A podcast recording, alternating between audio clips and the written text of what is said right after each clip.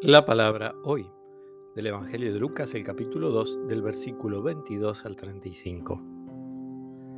Cuando llegó el día fijado por la ley de Moisés para la purificación, llevaron al niño a Jerusalén para presentarlo al Señor como está escrito en la ley.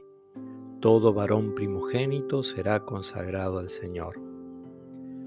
También debían ofrecer en sacrificio un par de tórtolas o pichones de paloma, como ordena la ley del Señor.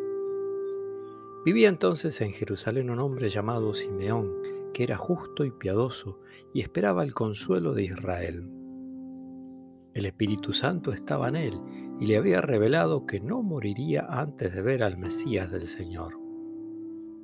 Conducido por el mismo Espíritu fue al templo, y cuando los padres de Jesús llevaron al niño para cumplir con él las prescripciones de la ley, Simeón lo tomó en sus brazos y alabó a Dios diciendo, Ahora Señor puedes dejar que tu servidor muera en paz, como me lo has prometido, porque mis ojos han visto la salvación que preparaste delante de todos los pueblos, luz para iluminar a las naciones paganas y gloria de tu pueblo Israel.